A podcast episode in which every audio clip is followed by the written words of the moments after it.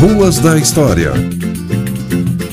Ernesto Vilela e José Bonifácio Vilela são homenageados com seus nomes em duas ruas de Ponta Grossa. Seus nomes fazem parte do nosso dia a dia porque fazem parte da história da cidade. A história dos Vilela em Ponta Grossa começa com a vinda de seu pai para o Brasil nos anos 1800.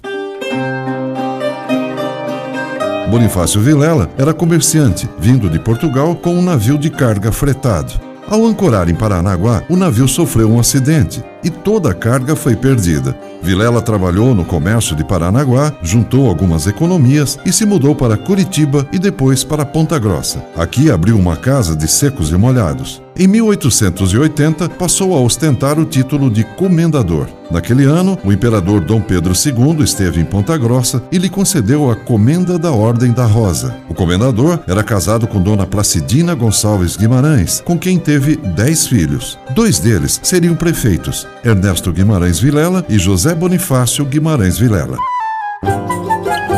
Ernesto Vilela era casado com Dona Sofia Novaes do Canto e Silva. Eles moravam em uma mansão na esquina da rua 7 de setembro com Padre João Lux. Ernesto Vilela foi prefeito de Ponta Grossa de 1896 a 1908, governando a cidade por 12 anos. Era um republicano convicto, por isso, durante sua gestão, mudou os nomes de várias ruas da cidade, homenageando personalidades republicanas. Assim, a Rua do Imperador passou a se chamar 7 de setembro setembro. A Rua da Imperatriz virou Rua Marechal Deodoro e o antigo Largo da Matriz passou a ser denominado Largo Floriano Peixoto. No seu terceiro mandato, fez a doação das terras para a construção da estação da linha ferroviária São Paulo-Rio Grande. Era a segunda estrada de ferro que chegava a Ponta Grossa. Com a presença do presidente da República, Afonso Pena, inaugurou o trecho da ferrovia entre Ponta Grossa e Porto União. No final de seu governo, contratou uma empresa para a instalação de iluminação elétrica nas ruas da cidade.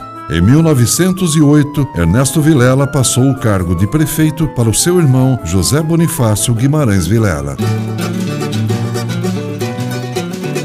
Ruas da História. Para críticas e sugestões, corione.gmail.com. Obrigado.